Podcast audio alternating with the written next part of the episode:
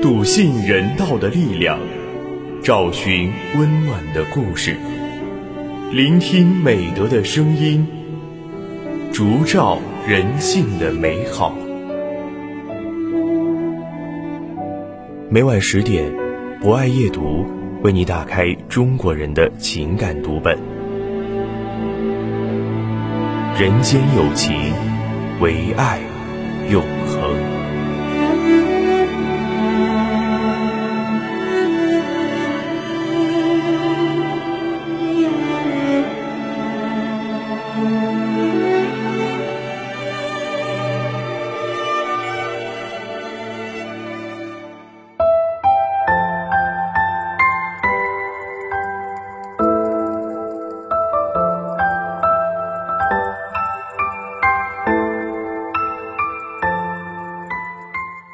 大家晚上好，欢迎收听今晚的博爱夜读，我是今天的主播博爱君。在今晚的节目中，将为大家推荐由莫拉撰写的文章《诗中的放养》。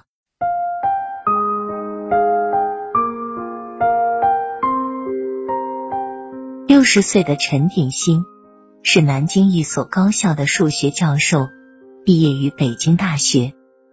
妻子金一芬五十七岁，毕业于清华大学，是南京的药学专家。一九七八年出生的陈宇，天资聪颖，学习不错，但就是不写作业，老是请家长。陈鼎新说：“不用太管他，我希望他能按自己的性格发展。”就这样，在宽松的家教氛围中长大的陈宇。只考上了上海金融学院。陈鼎新虽有遗憾，但觉得只要陈宇自己努力，照样可以成就一番事业。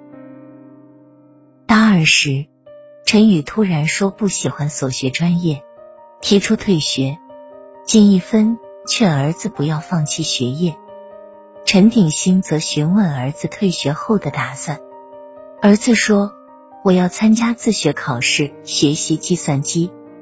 你们放心，将来我一定不靠你们。陈鼎新认为，既然儿子有下一步打算，也不算鲁莽，便同意了他的决定。陈宇回家后开始报名自考。陈宇学得很认真，自考全靠自学，且通过率相当高。陈鼎新心里赞赏他的学习能力，只是从没表扬过。陈宇用三年时间通过了全部课程，陈鼎新便把儿子的自立问题提到议程。人要自立，自己管自己，以后你要靠自己去努力。儿子说：“春节过后我就走，不用你们催。”到北京后。陈宇从家人的视线里消失了。半年过去了，儿子仍没有联系他们。于是，二零零三年春节前，陈鼎新夫妇来到北京，开始了寻子的漫漫征途。此后两年，金一芬又一次次到北京找儿子，但每一次都是无功而返。儿子杳无音信，让陈鼎新开始反思问题出在哪里。慢慢的，陈鼎新记起一些事：陈宇从不开口跟父母要钱，但给多少钱他也不嫌多，都拿着。应该从那个时候起，儿子与他们就产生了隔膜，他们却没有在意，还认为是儿子有性格。陈宇自考那几年。非常自闭，从不与同学来往，甚至连同学的短信也不回。他心底的挫败和压力，便是父母皆名校毕业，事业有成。做这样家庭的孩子并不容易。陈鼎新开始自责，自己应该早点体察出儿子的失败感。如果当时多与儿子沟通，或许不会出现如此后果。陈鼎新夫妇开始求助媒体，他们找到《北京青年报》，做了陈宇爸爸妈妈在找你的报道。一年又一年，转眼陈宇已离家一二年，陈鼎新已是七十二岁的老人，金一芬也已六十九岁。这些年，他们一直在寻找儿子，没有人知道他们是怎么熬过来的。陈鼎新更是悔不当初，他想把自己的歉意当面告诉儿子。二零一四年四月的一天，家中电话响起，陈鼎新接起电话，半天说不出话来。金一芬问：“怎么了？”陈鼎新颤抖着嘴唇，声音都变了：“儿子，儿子啊！”金一芬惊呆片刻，瞬间夺过电话：“儿子，你在哪？一二年了啊！”金一芬泣不成声。陈鼎新接过电话。颤抖的说：“你还好吗？回家吧。”电话中，陈宇说：“在深圳，过几天就回家。”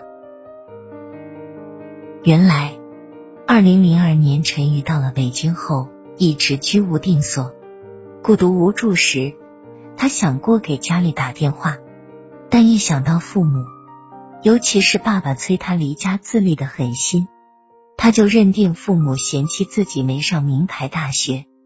以自己为耻。二零零七年，父母大举动在北京寻找陈宇时，他已到了深圳。多年的磕磕绊绊，总算在深圳立住脚跟，心中对父母的那份感情也淡而又淡。直到近期，为了补办二代身份证，上网搜索家人的信息时，在网上才看到了二零零七年《北京青年报》上。妈妈写给他的那封信，至此，陈宇才知道，这些年父母无时无刻不对他牵肠挂肚。父亲为此千里走单骑，母亲几乎哭瞎了双眼。带着内疚与悔恨，三十六岁的陈宇终于在离家一二年后，第一次给父母打了电话，几乎语无伦次的老两口激动万分。在电话里和儿子聊了很久，生怕儿子再次消失。金一芬要了儿子手机号，才放下心。几天后，陈宇终于回到了阔别已久的家，看着面带沧桑的儿子，陈鼎新和金一芬泪如雨下。陈宇真诚道歉：“对不起，我以为你们并不爱我，爸。”妈，原谅儿子的自私和不孝。陈炳兴拉起儿子的手说：“爸爸也不对，你的青春结束了，才知道爸妈爱你，这是我的失败啊。”与父母小聚几日，陈宇回到了深圳。回去后，他会隔三差五就给父母打电话，说说自己的生活。中断了十二年的父子情分。重新回到了正常轨道。牵挂着你是那颗我的心，飘呀飘的在你面前捉摸不定。牵挂着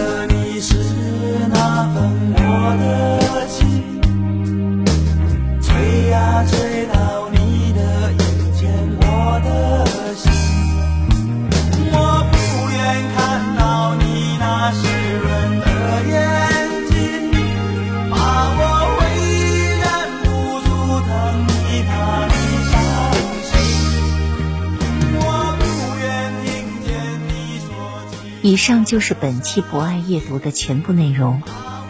博爱君非常感谢大家的聆听。博爱夜读将会持续更新，将会在喜马拉雅 FM、蜻蜓 FM、荔枝 FM、懒人听书、企鹅 FM 等平台同步播出。如果你也喜欢这档有声节目，可以关注我们，并参与互动交流。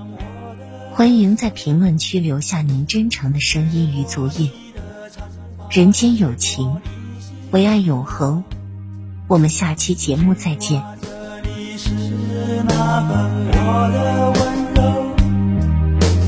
飞过你的肩膀，飞过。你。